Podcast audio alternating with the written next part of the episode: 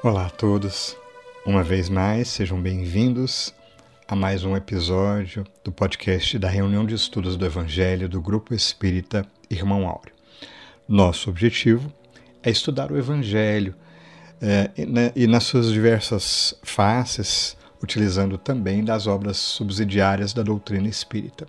Atualmente estamos seguindo o livro de Amélia Rodrigues com psicografia de Divaldo Pereira Franco, intitulado Vivendo com Jesus. Já estamos no capítulo 13, cujo título é Despertar Tardio. O estudo de hoje foi preparado pela Regina. Né? Vocês vão ver, daqui a pouquinho escutaremos juntos. Está muito interessante. E apenas uma provocação, porque o capítulo aborda a passagem da presença de Jesus na casa de Simão, o fariseu. E a nossa provocação é até que ponto nós nos identificamos em nossa história espiritual com este capítulo. Aguardemos os comentários da Regina e já comecemos a pensar um pouquinho uh, no Evangelho e em todas as histórias que Jesus viveu e nos trouxe até os dias de hoje. Né? Ao final, teremos o nosso momento de prece Convidamos para iniciar e nos inspirar em nossa prece a poetisa Alta de Souza. Então fique conosco até o final. Lembrando que contaremos também com a presença da Regina na nossa live que acontecerá mais tarde no nosso canal no YouTube e também será transmitida ao vivo pelo Facebook. E aqui aproveitaremos porque teremos um tempinho a mais para desenvolver os comentários, aprofundar os conceitos e te convidamos desde já de coração para que esteja conosco. Lá você pode interagir, colocar sua dúvida, ter sua participação, enfim, é um momento muito gostoso. Se não puder estar ao vivo, participe conosco, porque tudo fica gravado e a gente tem todos os registros nas nossas redes sociais. Aliás, já te estendemos aqui o convite para estar juntinho de nós nessa tarefa de divulgar o bem de todas as formas ao nosso alcance. Divulgue os links, entre em nossa rede social, coloque lá o seu comentário, sua dúvida, sua crítica, enfim, participe uh, conosco dessa corrente do bem, divulgando a palavra do Evangelho. Sem mais delongas, então, finalizamos aqui te convidando. Vamos ouvir?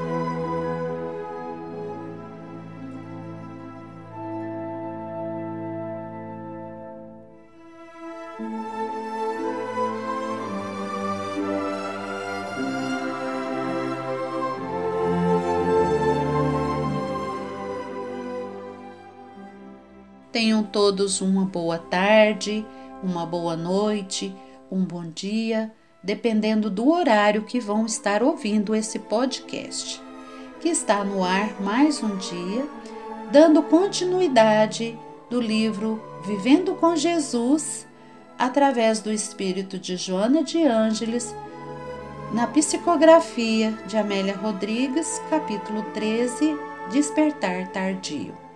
Essa passagem está no Evangelho de Lucas, capítulo 7, versículos 36 a 50. Esse despertar, o significado seria um acordar, e religiosamente esse despertar pode ser entendido como libertar da alma. E Jesus vem dizer para nós: Conhecereis a verdade, e a verdade vos libertará. Esse despertar pode ser para nós pelo amor ou pela dor.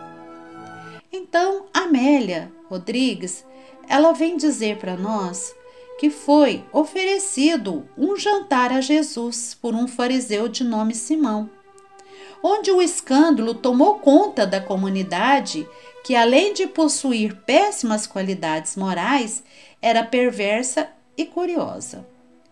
E a intenção deste fariseu era exibir-se perante os seus amigos, recebendo Jesus para este jantar. E ele necessitava tê-lo por perto. Disfarçando de gentilezas e respeito, Simão o examinava. Possuído de extrema arrogância e muito cruel, ele aproveitou essa oportunidade de forma maldosa. Expôs Jesus, fazia graça, tentava Jesus para que ele caísse em contradição. Amélia nos fala que ninguém poderia esperar que Jesus aceitasse o convite, pois ele sempre combatia o luxo, a ostentação. Jesus censurava e condenava a hipocrisia, ao dizer através de Mateus capítulos 23, versículos 27 a 28: Ai de vós, fariseus hipócritas. E Jesus aceitou de boa vontade o convite, e a surpresa foi geral dos convidados de Simão, que eram ricos e insensatos.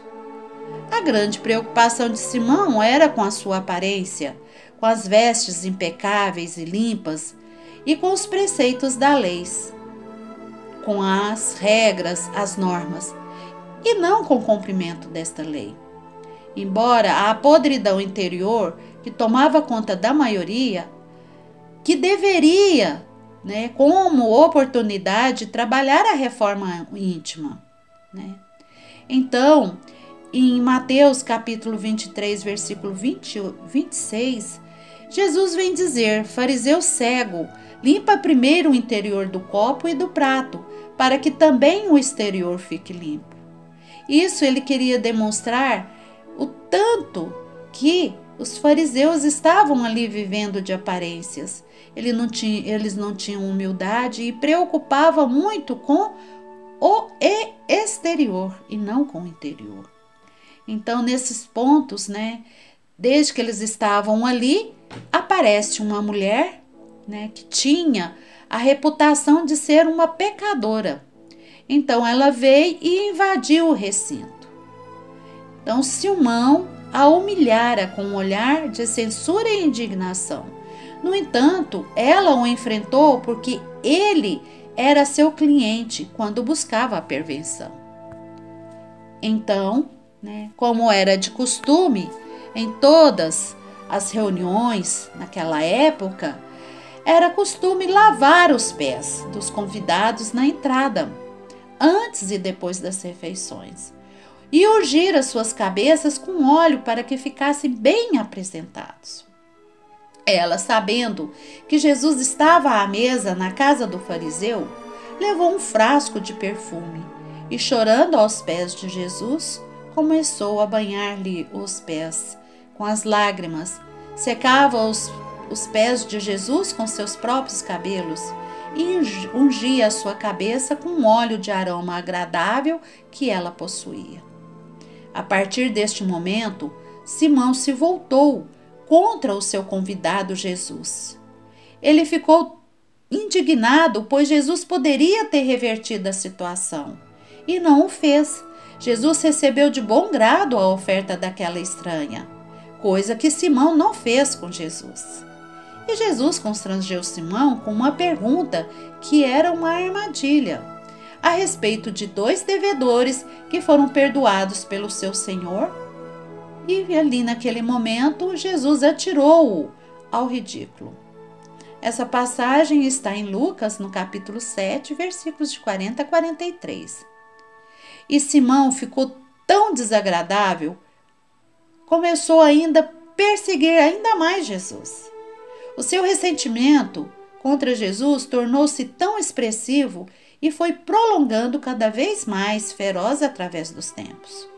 Muitas das vezes dele se utilizou para provocar reações pouco amistosas perante o ministério do Mestre Jesus. As marcas do tempo aprofundaram-lhe o rancor. Um ódio secreto e uma mágoa tomou conta de Simão. E ele, encheu, e ele encheu de contentamento quando soube, mais tarde, da sua crucificação. A verdade é que Simão nunca esquecera aquele encontro com Jesus. Aquela mulher recuperada pelo amor fora perdoada dos seus pecados, porque muitos, muito o amou, no entanto, seguiu-o por onde, onde, onde quer que ele fosse alimentando a alma com seu verbo de paz, transformando-se para sempre. E muitos que estavam à mesa começavam a dizer entre si quem é este que até perdoa pecados? Então a gente verifica esse, essa interrogação em Lucas, capítulo 7, cap, é, versículo 49. O amor, em forma do perdão que recebera, tornou-se-lhe a razão da sua existência.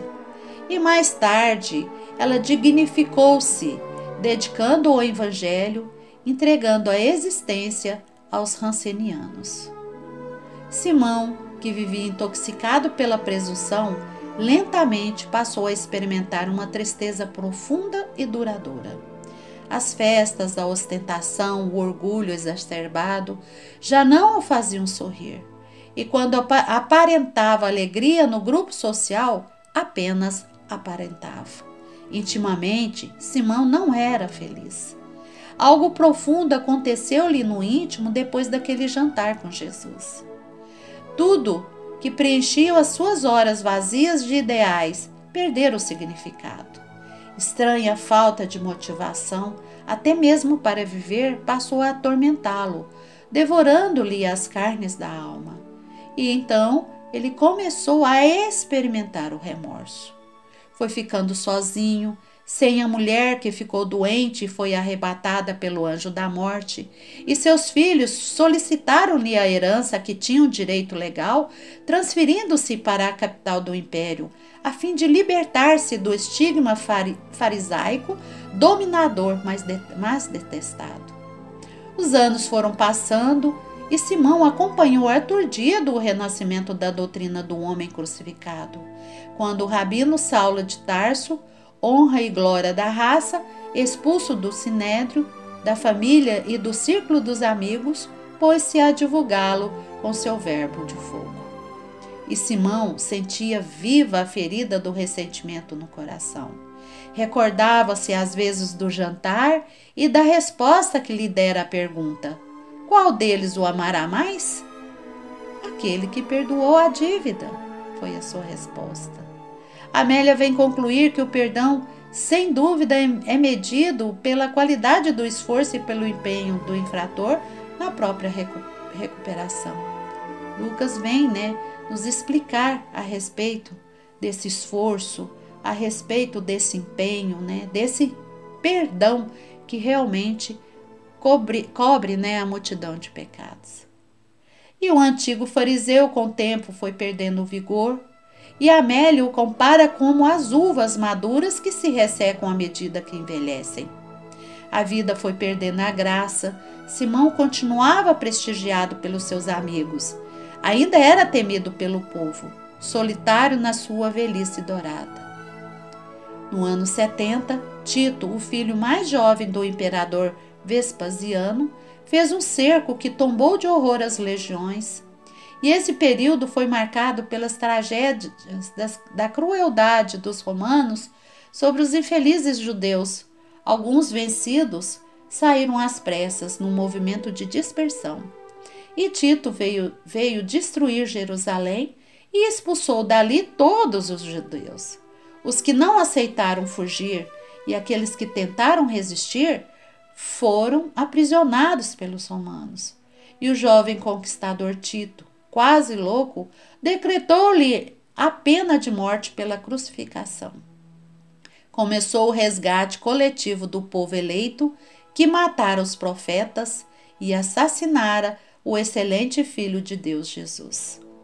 Reduzidos a miseráveis, os orgulhosos representantes da raça foram colocados nas piores celas, em cárceres imundos, eram tratados com extrema crueldade, conforme sempre o fizeram com seus próprios irmãos, assim fora feito com eles.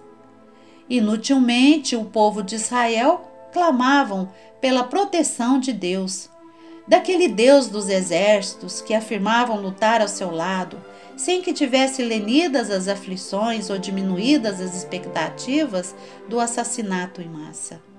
Numa tarde escaldante, nos arredores da cidade, Simão o fariseu foi também erguido na cruz e repassou mentalmente toda a trajetória existencial entre estertores e aflições sem nome.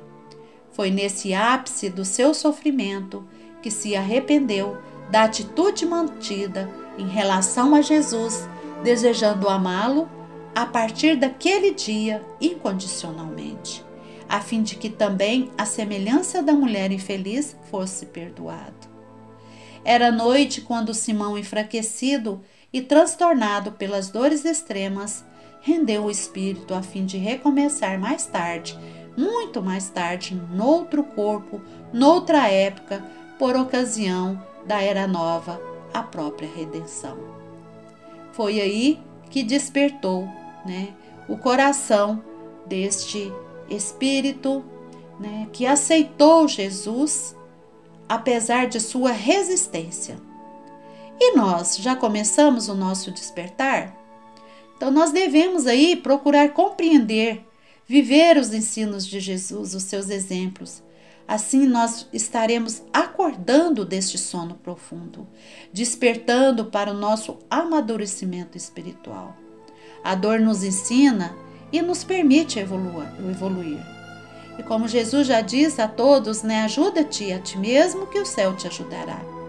Então, nesses momentos maravilhosos dessa lição tão rica de ensinamentos, onde fala sobre tantas magnitudes, de tanto desejo que Jesus tinha para com todos, de vê-los crescer, de vê-los ter no coração a humildade e a simplicidade.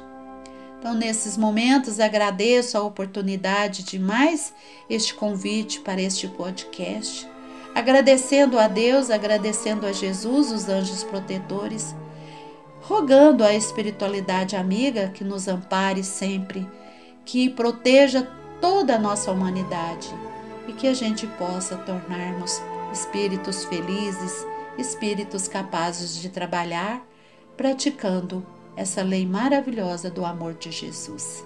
Fiquemos em paz, que Deus abençoe os nossos corações, hoje e sempre. Até o próximo encontro. Um abraço a todos. Iniciaremos o nosso momento de oração com a poesia Lágrimas, de Alta de Souza. Benditas sejam, torturando embora as lágrimas que a vida transfigura na fonte generosa, viva e pura de perfeição e luz para quem chora. Lírios e estrelas de celeste alvura, entre as sombras da mágoa que aprimora, rolam do coração, lembrando a aurora no imenso caos da imensa noite escura. Benditas sejam lágrimas divinas, como flores brilhando sobre as ruínas, que a provação estende áspera e franca. Mas acima da bênção que as alveja, ante a glória do amor, bendita seja a mão da caridade que as estanca. E envolvidos, Jesus, pelas vibrações do teu Evangelho, sensibilizando os nossos corações, te rogamos amparo para reconhecer as bênçãos divinas que em toda parte nos amparam os corações. Ajuda-nos, Jesus, para que, sensibilizados nesses instantes de oração, saibamos reconhecer nossas dificuldades, problemas e questões a resolver mas amparados pela lição do Evangelho, que possamos também reconhecer a verdade consoladora de que a divina paternidade sempre nos acolhe, nos convidando ao refazimento, à reconstrução dos nossos corações.